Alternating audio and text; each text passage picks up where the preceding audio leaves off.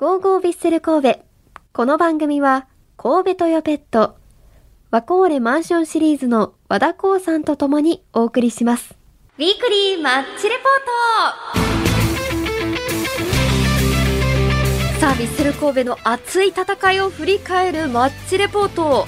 今日はオープニングでもお伝えした通り2月18日にノエスタで開催されたヴィッセル神戸対アビスパ福岡戦をラジオ関西のサッカー担当まえちゃんこと前田さんと一緒に振り返っていきたいと思います。まえちゃん前田さんよろしくお願いします、はい、お願いします。笑う時声出して笑ってくださいね ラジオなんで。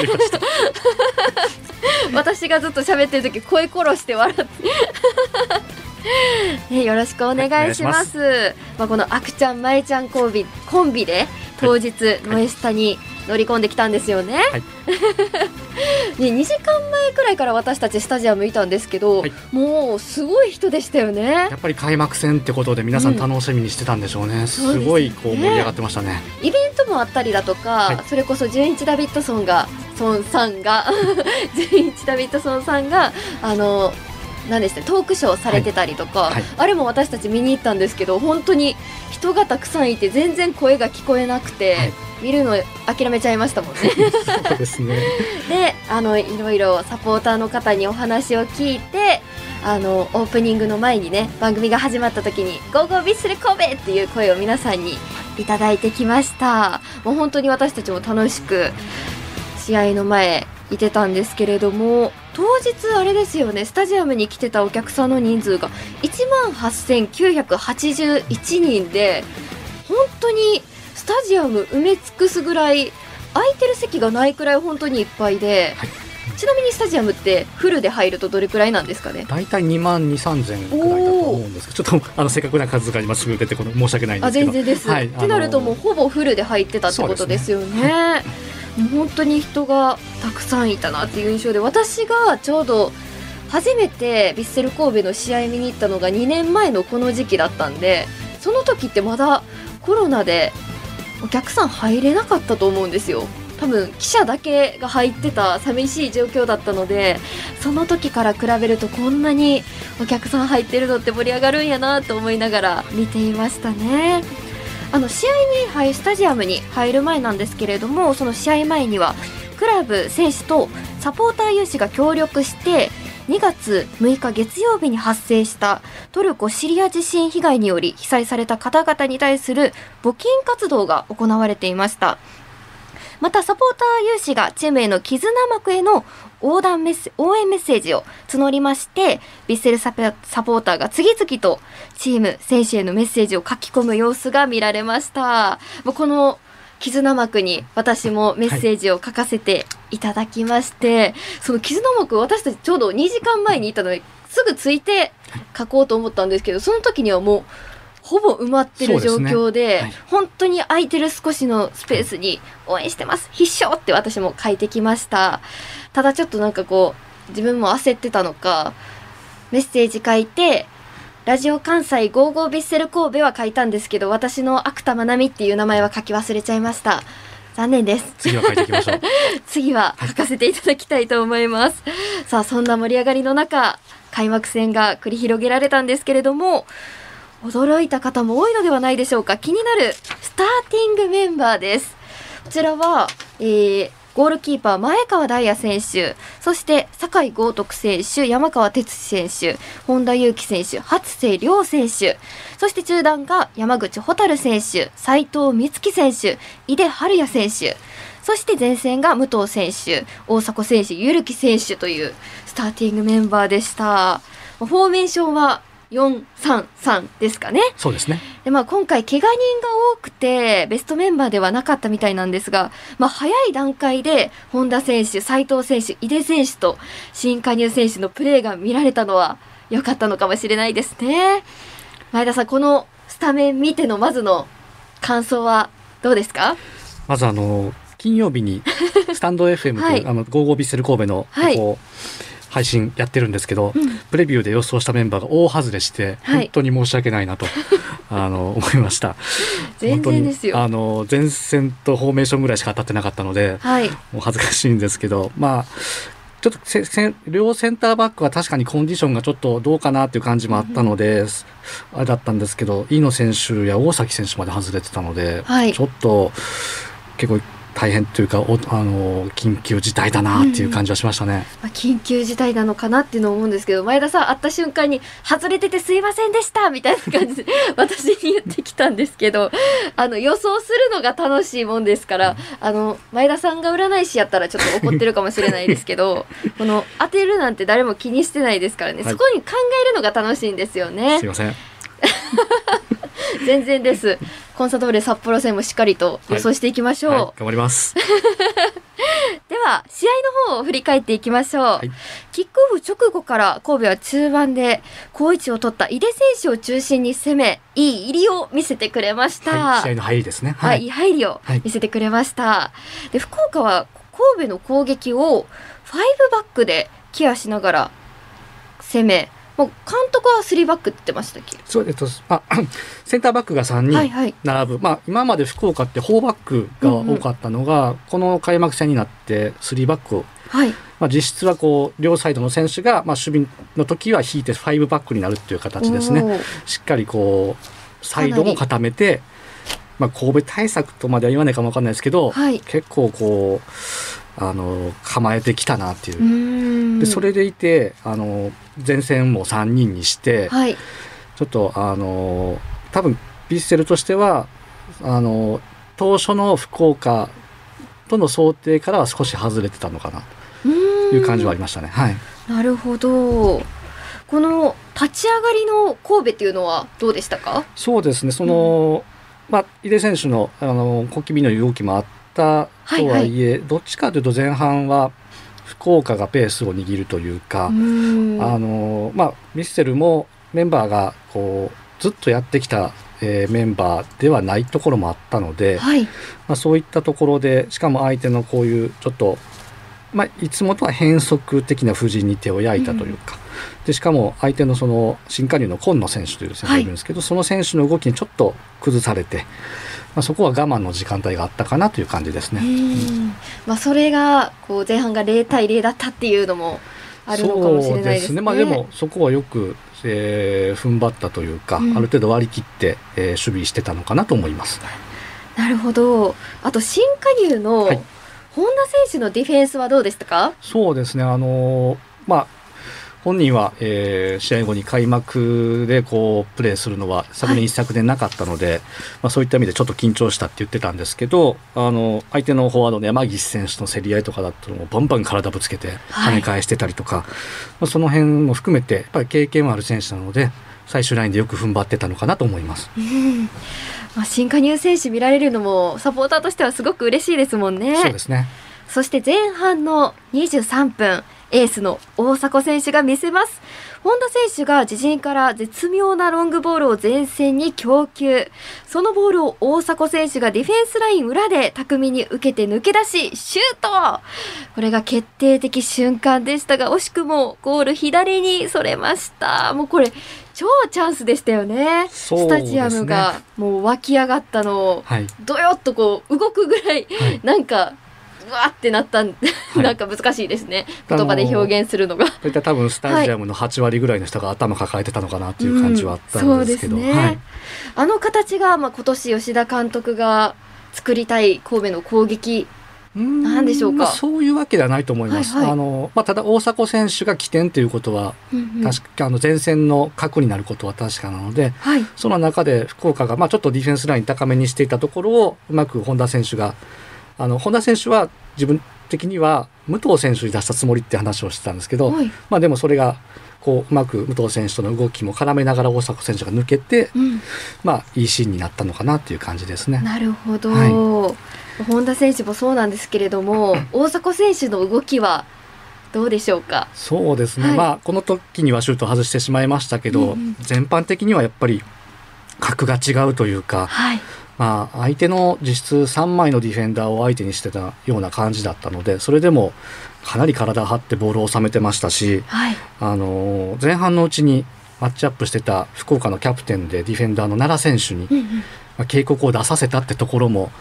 まあ、そこでちょっと相手のディフェンスが、まあ、それ以上は厳しくプレッシャーに行きにくいまあプレスかけてましたけど、はい、やっぱりあの警告っていうのは一つ大きい、まあ、ターニングポイントの一つやったと思うのでなるほど、まあ、そういった意味でも、はい、やっぱりかなり相手にとって厄介な動きをしてたと思います。まあ、よく言えばもう少しちょっと大迫選手にシュートを打たせる形を作りたかったと思うんですけど、うんうん、でもやっぱり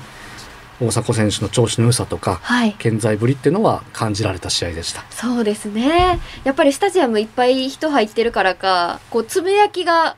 サポーターのつぶやきが私のところにも聞こえてきて、はい大迫選手がボール持つとやっぱうまいなって言ってる方が 私の隣ぐらいにずっといます、い、やでもそう感じるのはよくわかりますね、ね、本当にそうですよね、そして歓喜の瞬間が訪れたのは後半の25分です。えー、右サイドの佐々木選手からのクロスが逆サイドに流れると、ゆるき選手に代わって入ったパトリッキ選手が冷静にゴールへ流し込んで先制です。やったー今年の初ゴールですよねえ、もう本当に嬉しかったです。しかも、後半の21分に交代で入って、もうその後4分ぐらいでゴールっていうのもパトリック選手すごいですよね。持ってるなというのもありますし、まあ監督の采配がもう的中したっていう感じですね。はい。なるほど。パトリック選手のコメントもここでご紹介しようと思います。えー、パトリック選手は、プロとしてどんな時でも準備するのが責任なので、先発出場であろうが、ベンチからの出場だろうが、常にいつでもいい準備を心がけています。試合というのはいつ決まるかわからないので、今日の試合では自分のアクションで流れが変わったことは嬉しかったですとお話ししています。なんかもうゴール決めて、よっしゃって感じなのかと思ったら、次のことも考えてるのかなっていう印象ではありますよね。そうですね。はい、でもやっぱりね、あの新加入選手ってなかなかこうチームに溶け込むのって難しいところはあると思うんですけど、はい、まあその先発した3選手含めて、まあ、パトリック選手なんてまあ本当にいいアピールになったと思いますし、うん、本当にここですぐ結果を出せるっていうのは素晴らしいことだと思いますね。はい、はい、今後が楽しみですね。ですね、はい、もっとシュート決めてほしいですね。そうですね。本人は身体性会見の時に、ね、はい、10点は取るという話をしてましたので、ね、言ってますね。本当にありそうですもんね。いやでもそれぐらい活躍してほしいですよね。はい。さあその後吉田監督は終盤に武藤選手に変えて背番号34番尾崎選手を投入しました。守備を固めて相手の攻撃を跳ね返していきます5分のアディショナルタイムも乗り越えた神戸は今シーズン初勝利最後はサポーターが奏でる、そう、神戸参加で勝利を分かち合いました。よかったですね。本当に開幕戦いいスタートダッシュだと思います。前田さん。はい。イニエスタ選手をはじめ、トゥーレル選手や菊池選手、飯野選手ら、も昨シーズンの主力が欠場する、まあ、今回非常事態ではありましたが、新加入の斉藤選手、本田選手らが体を張って失点を防いでくれました。これから期待がもちろん持てそうですよね。そうですね、そう思います。はい、本当に、まあ、即戦力で来た選手たちなので、うん、まあ、逆に言うと、それぐらいやってくれないとっていうのもあると思うんですけど。はい、やっぱり、まあ、さっきもお伝えしました通り、最初の試合で、こう、ね、こう結果が出た。しかも、守備的な選手にとっては無失点っていうのは、やっぱりこう。箔がつくというか、やっぱり非常に大きなことだと思うので、うんはい、そういうところでも。あの今回の勝利というのは一つ大きい価値があったのかなと思います。そうですね。そして、えー、試合後の吉田監督のコメントもご紹介します。まずは開幕戦ホームで勝ち点3を取れて嬉しく思っています。選手には試合前に我慢して失点ゼロでいけば点が入るからそれを信じてやってほしいと伝えていました。その通りの展開になったのではと思います。あと怪我をしている選手をどうこう言うよりも今いる選手たちとどうやって戦っていくかシーズンの始まりから競争と共存を伝えていました。勝つためには11人でサッカーをするのではなく、18人が必要で、みんなで競争してチーム力を高めようということを伝えていました。今日出場した選手たちは本当によくやったと思いますとお話ししていました。本当に勝ち点3を取れてほっとしたという気持ちもありながらも、今回は34試合の1試合に過ぎないので、一つ一つものにして自信をつけていくともお話ししていましたね。さあ、それでは試合後の選手の声も聞いていただこうと思います。まずは、酒井豪徳選手からです。どうぞ。そうですね、まあ、初戦ということもあって硬くなったりとかこう中途半端なことっていうのが出てきやすいのがあったので、まあ、はっきりプレスするってことはチームとしてあの徹底してやりましたしあの、まあ、慎重になるかなとこう予想してた、まあ、まんまの展開になったかなと思うんで、まあ、僕らはこう崩れずにしっかり自分たちのこう試合前にこう話してたことっていうのをしっかりやろうということを決めてたんで、えー、まあ、今日はこのじれずにやるってことがキーポイントかなと思ってたんで、まあ、それがしっかりできて。えー、いい時間帯に点も取れたしということで、あのまあ、今年はこう新しい選手がねこう初めからも変化出せるし途中からも変化出せる選手がいるんで、まあ、非常にこう選手層としてもあの期待を感じた試合になっていますし、まあ、ただ、その最初にも言った通りそり勝ちながら修正するということは大事だと思うので、まあ、この試合にこう一喜一憂せず次の試合にまたこう課題とか、ね、反省を生かしてやっていきたいなと思います珍しくシュートチャンスが何回も来たんでいやもうあと3節後ぐらいだったらあの左足入ってると思うんですけど。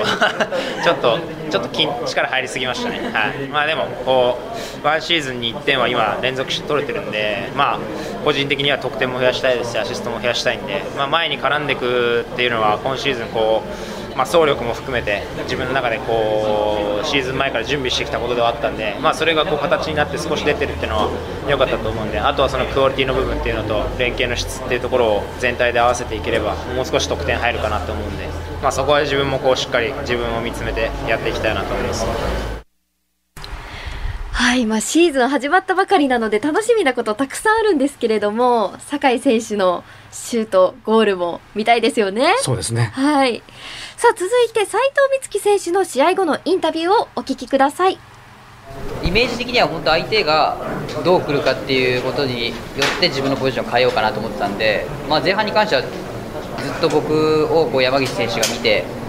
アンカーの位置をずっと見てセンターバックがフリーになるシーンがすごい多かったのでどちらかというとそこを顔を出すというよりかは誰かに入った時の3人目でボールを受けてあげるとかそういうのを意識してましたし後半に関してはちょっとやっぱ前から来るようになったのでそうすると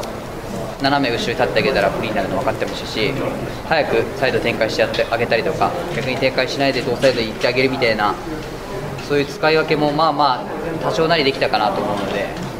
あとはセカンドゴール拾ってからの前の推進力が高い選手だったり能力高い選手多いんでそこはチームにつけられた練習のピッチでやってるよりかは間違いなくこう応援があって、えー、声出しもあってホームっていう中でパワーは間違いなくプラスになってるので、まあ、すごいやりやすかったですいや札幌は本当また全然違う相手だと思うのでより相手はアタッキングに来ると思うしという意味でもこっちもよりこう攻撃的にいかないと守備的というか攻撃的にいかないといけないと思うのでそれは1週間しっかり準備するのもそうだし今までの積み上げ含めてやっていきたいかなと思います。はい、まあ、勝利しましたけどもう勝利して勝ってるのにもかかわらずも修正点を見つけて次に生かそうとしてるのがもっともっとヴィッセル強くなるんじゃないかっていうの楽しみになりますね。そうですねはい酒井豪徳選手のあの先ほどのコメントありましたけどこれ記事にもなってるんですよね、はい、ラジトピにもアップしていますのであとスポナビにも載ってるんでしたっけ？えっとちょっと上がってましたね。